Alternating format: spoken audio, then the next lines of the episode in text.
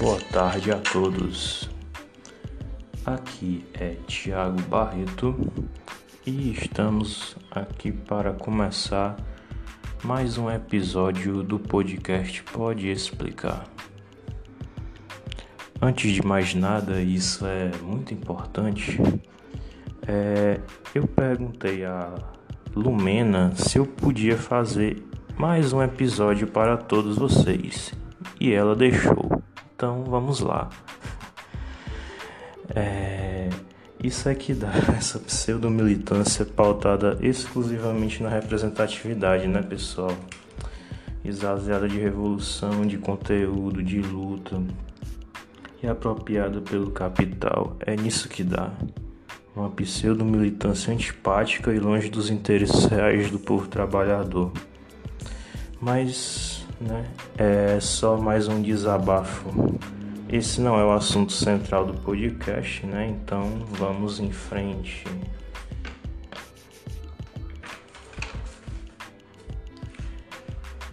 Falarei nesse momento com vocês de um assunto bastante sério que ocorre em nosso país e que é banalizado até por gente bastante esclarecida.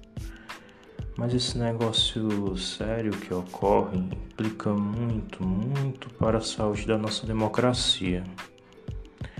Muitos de nós não temos a real dimensão da importância da imprensa para a manutenção da democracia no nosso país. Para muitos estudiosos, e eu particularmente concordo com eles, a imprensa é uma espécie de quarto poder. Se você for né, ter como base em, em alusão aos três poderes constituintes da nossa simpática República sui generis Brasil. A imprensa é um representante dos interesses da sociedade e cumpre um importantíssimo papel social para a garantia de um órgão fiscalizador ela auxilia a população para que cumpramos o nosso dever de atuar no regime democrático de fiscalizar, pois nosso papel dentro de um regime democrático, como muitos pensam, não termina no ato do voto. Os representantes públicos, entes da democracia representativa, trabalham para a sociedade. Eles não são deuses, nem mitos, são funcionários públicos e a imprensa é responsável para manter a população atenta e alerta.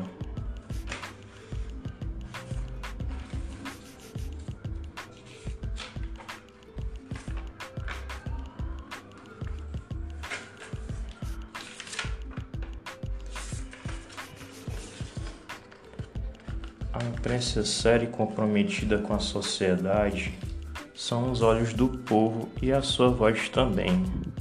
A imprensa é o elo que liga o povo com os entes da democracia representativa.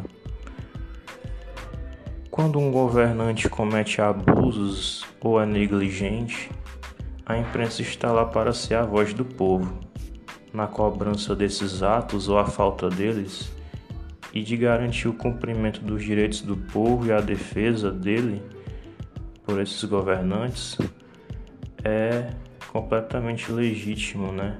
A imprensa fazer esse, esse papel social de cobrar o comprometimento desses governantes, desses funcionários públicos, né, pelo cumprimento da Constituição que eles juraram defender. Relacionado a esse preâmbulo, convido a todos a visitar as páginas históricas e notar que todos os governos autoritários têm ojeriza à imprensa, pois na verdade gostariam que nem existissem, pelo seu papel social que aqui eu explanei anteriormente. A imprensa incomoda muita gente com. Né, incomoda muita gente que tem né, nos seus interesses né, a, os seus, as suas senhas autoritárias. Nada surpreendente de gente que é viúva da ditadura militar e agride instituições, mas sabe a grande incoerência? quando pintam e embordam, compartilhando mentiras, invocando mensagens fascistoides e de agressão às instituições e à imprensa, se doem, se sentem censurados, além de tudo, não estudam é, e nem sabem o que é o conceito de censura, ou se sabem, preferem se esbaldar nas falácias. O ministro da Justiça, André Mendonça, né, ele utiliza o Estado, aparelho ao Ministério da Justiça ou da Injustiça para fazer dossiês investigados os considerados detratores do governo, que são nada mais nada menos que os jornalistas, a imprensa, a grande mídia que cumpre o seu papel social básico. Então são vistos como criminosos, como gente que atrapalha o progresso do país, né? Uma grande falácia. Na verdade, isso é perseguição de Estado, é uma tremenda covardia usar a máquina pública, né, uma máquina poderosa para se utilizar e perseguir né, é, grupos da sociedade que estão cumprindo seu papel social. Uma outra coisa completamente diferente é considerar que o YouTube e as grandes empresas de tecnologia, né, no ato de é, suspenderem páginas, tirarem do ar contas, né, de certas pessoas aí da extrema direita, né, é, que compartilham é, conteúdos irresponsáveis, mentiras, mensagens fascistoides é, de, de, compartilhando violência com, com, é, com, determinadas pessoas e instituições. Então, isso é completamente diferente.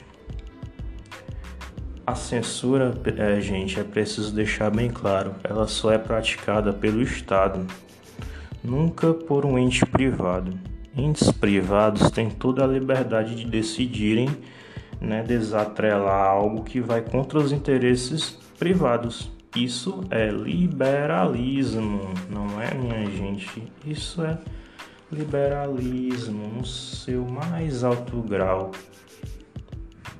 O YouTube tem regras, como tudo que é minimamente organizado. Se descumpriu essas regras, aguente as sanções. E foi exatamente o caso. Entes privados, queridos, não cometem censura e sim decisões de interesses privados.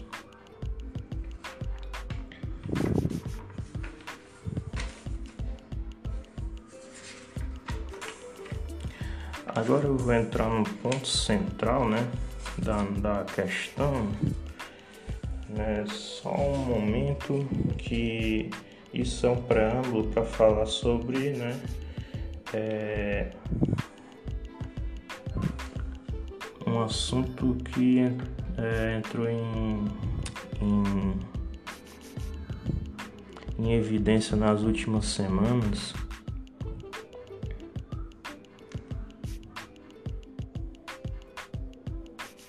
Que é o relatório da FENAGE, Federação Nacional dos Jornalistas. Porque assim, eu vejo algumas pessoas que falam, né, até com certo esclarecimento, mas com a clara intenção de tapar o sol com a peneira, né? Eu vejo alguns que falam que a imprensa tem muita tranquilidade para trabalhar. Vírgula. Há vários modos de cessar o trabalho da imprensa, sem necessariamente fechar um jornal e colocar um cabo na porta apesar de que nesse ano uma página foi tirada no ar. Bem, eu posso até resumir bem rapidamente né, sobre isso. É até bastante didático que eu coloque esse assunto nesse momento, que é antes de detalhar um pouco sobre o relatório da Federação Nacional dos Jornalistas,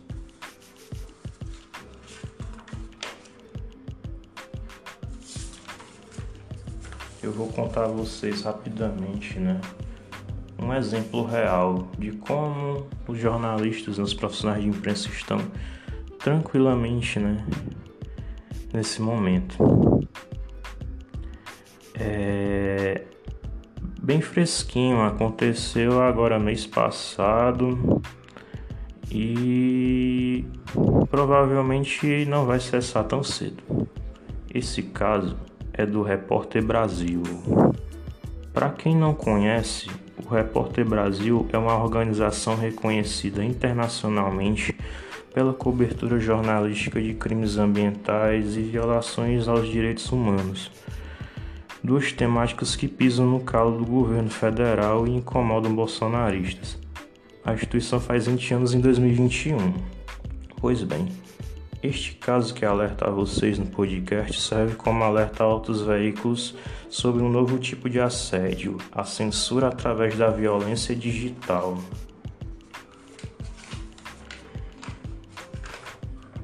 Pois bem, o Repórter Brasil tem sofrido nos últimos tempos uma série de ataques e ameaças que exigem que reportagens sejam apagadas do seu site.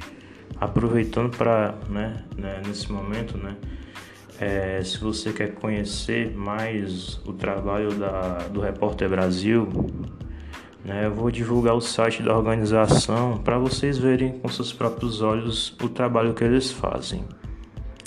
O, o endereço, né, o site deles, né, você pode acessar no seguinte endereço: repórterbrasil.org.br repetindo repórterbrasil.org.br. Continuando, né? É, Repórter Brasil é, vinha sofrendo ameaças né, sobre os tipos de reportagem que eles produzem. E no dia 6 de janeiro, né, é, ele sofreu um tipo de ameaça, né? Concretizado pela Clara, né? É, não é, é, o repórter do Brasil não, não quis, né? Obviamente não quis cumprir, é, é, ceder às ameaças né, dessas pessoas. Então, no dia 6 de janeiro, é, a, a derrubada do site ocorreu por algumas horas. Logo após, né, é, eles receberam um e-mail anônimo que dizia: Como devem ter percebido, né, abre aspas, como devem ter percebido, vocês passaram por alguns problemas técnicos na última data. Para que isso não ocorra novamente, removam as matérias nas pastas de 2003, 2004, 2005. Fecha aspas. Dia 7 de janeiro. A sede do Repórter Brasil passou por uma tentativa de invasão física. O portão teve tentativa de arrombamento e teve que passar por reparos. Por conta da chegada de vizinhos, os invasores não consumaram a ação. Dia 8 de janeiro. Mais um e-mail foi enviado ao Repórter Brasil com um ultimato. Vamos, abre aspas, vamos esperar até dia 11 de janeiro para que atenda nossas solicitações. E, obviamente, o Repórter Brasil não nos atendeu. No dia 11 de janeiro, derrubaram novamente o site por algumas horas. Para vocês verem como está acontecendo, né? É, esses tipos de coisa nesse momento. No último dia 4 de janeiro, né, o Repórter Brasil publicou uma investigação jornalística que teve repercussão até fora do Brasil sobre a cadeia produtiva do trabalho análogo à escravidão na pecuária bovina. Pois bem, esse caso vem confirmar como está acontecendo o trabalho dos jornalistas em tempos como esses, pessoal.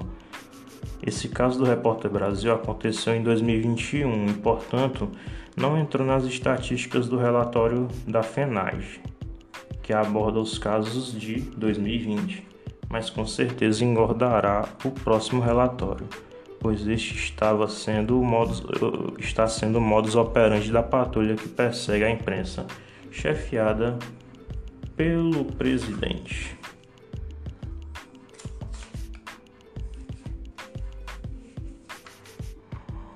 Agora vamos ao ponto central, né? A gente colocou aqui esse exemplo, né? Esse exemplo prático e concreto, real, para vocês verem como, como anda, né? A situação. Então eu vejo alguns que falam que a empresa tem tranquilidade para trabalhar, né? Então isso não, não tem tanta. Não, não, não é baseado muito na realidade. Então nós vamos enfim falar né, sobre o relatório da Federação Nacional dos Jornalistas que mapeia a violência contra profissionais de jornalismo. Pois bem, eis que em 2019, né, que já tinha sido um dos anos com altíssimos índices de violência contra jornalistas, com, deixa eu ver, é, pronto, 208 ocorrências, imagine, foi superado em 2020 com um recorde histórico desde 1990, com 428 casos.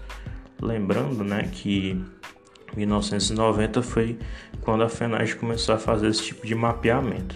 Então, os dois últimos anos, né, foram os maiores das, do, do, da, dessa, dessa linha histórica. É, em relação ao ano de, de 2019, né, o aumento contra é, violência contra jornalistas aumentou 105,77%. Pois é, gente, não é, não é mesmo coincidência que os dois anos mais violentos contra jornalistas são exatamente os dois primeiros anos do governo Bolsonaro né, que alimentam a rede de agressões e descredibilização dos jornalistas. E ainda temos dois anos de Bolsonaro, então tudo indica que quebraremos recordes. É, esse governo né, ele alimenta uma rede de agressões e que descredibilizam os profissionais de jornalismo e legitimam seguidores a tratá-los como caças, né? Bolsonaro, inclusive, é o que mais comete violências contra jornalistas, segundo esse mesmo relatório. Né, o relatório né, indicou que o presidente cometeu 175 ocorrências, correspondendo a 40,89% dos casos. Pessoal, quando um chefe de Estado comanda tal prática, legitima a população a fazer o mesmo. Segundo o relatório, né, houve aumento de agressões físicas, verbais, ataques virtuais, né, como essa do Repórter Brasil, ameaças, censuras, cesseamento de liberdade de expressão através de ações judiciais, descredibilização da imprensa, impedimentos do exercício e violência contra a organização sindical. E ainda surgiram em 2020 novas práticas de violência, como ataques cibernéticos, racismo ou injúria racial e sequestro ou cárcere privado. Sim, sequestro ou cárcere privado. É, eu acho que vocês podem até é, se interessar pelo relatório, ele está facilmente à disposição na internet. É só vocês colocarem é, relatório FENAGE, violência, jornalistas, ele está lá. Ele tem como ele disse para você caso a caso, todos os casos que ocorreram que eles colocaram na pesquisa, eles detalham para você como aconteceu aquilo em cada estado. É, é realmente um relatório muito detalhado.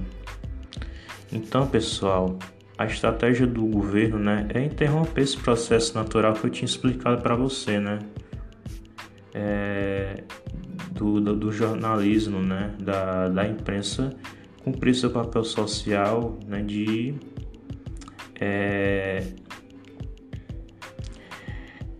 levar informação ao povo e assim né, manter a democracia. Quando você é, tenta é, agride a imprensa, você agride o povo. Quando você tenta calar a imprensa, você cala o povo. Então é, ele, ele quer quebrar tipo esse é, esse ato da fiscalização da imprensa. A imprensa representa o povo em seus anseios, é aliado na consciência popular sobre os nossos representantes do Estado, para que eles saibam cumprir os deveres e garantir os direitos, respeitar as instituições acima de tudo e, é, acima de tudo, bem além disso, respeitar o seu povo. Bem, Bolsonaro e sua rede de covardes não se interessa por isso, né?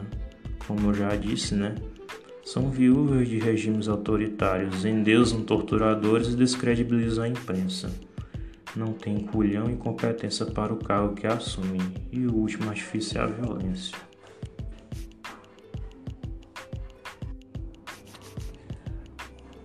É...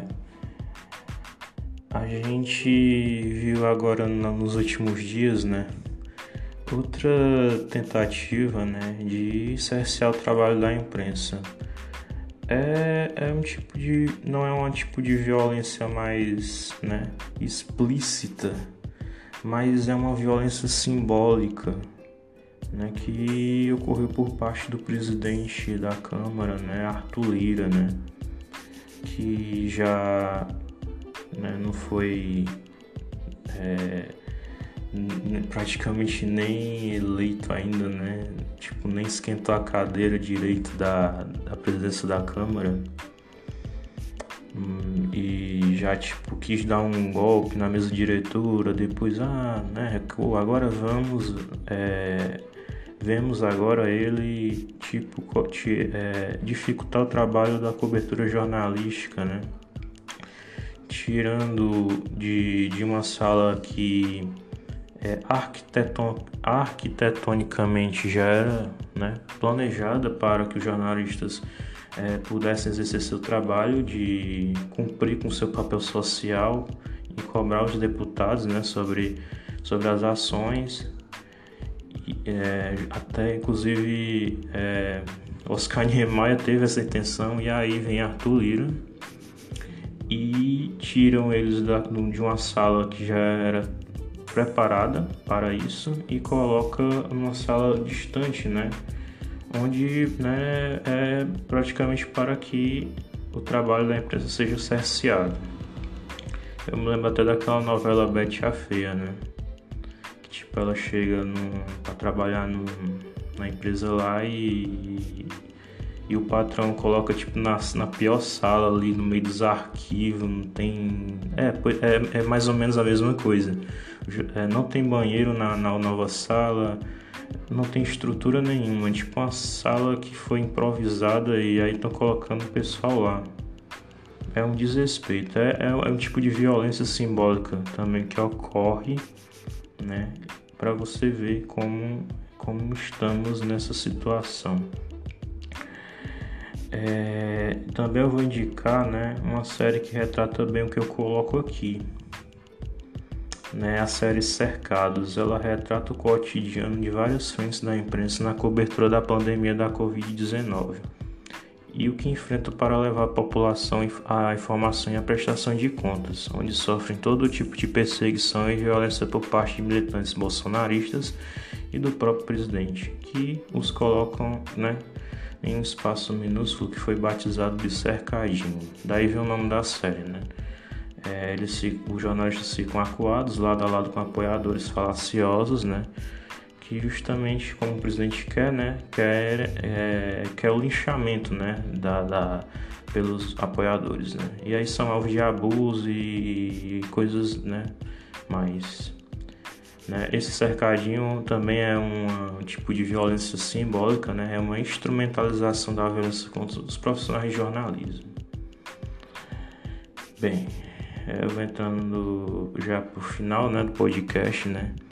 É importante dizer também, né, gente, que há imperícias, às vezes principalmente quando a mídia ela é tomada por interesses, né, que são desviados do interesse real, né, que é do papel social da imprensa representar a população. E aí às vezes é desviado isso, né? E aí ela comete excessos, imperícias, né? A gente vê na Operação Lava Jato como, é, como ocorre muito bem essa praticamente essa prostituição da mídia né, em favor de interesses de escusos, né? que inclusive contribuíram para colocar o, o Bolsonaro no poder. Mas que nunca, nunca, nunca, gente, deve se questionar o trabalho social da imprensa na manutenção da democracia. Não há dúvida que é um trabalho para enfraquecê-la, coagi-la, pois ela é vital. Sem ela, o povo não tem voz e não tem vez. E como eu já tinha repetido, gente, quando a imprensa é ameaçada, o povo é ameaçado. Quando a imprensa é calada, o povo é calado. Boa tarde a todos e aguardem mais um novo episódio do podcast Pode Explicar. Abraço e valeu!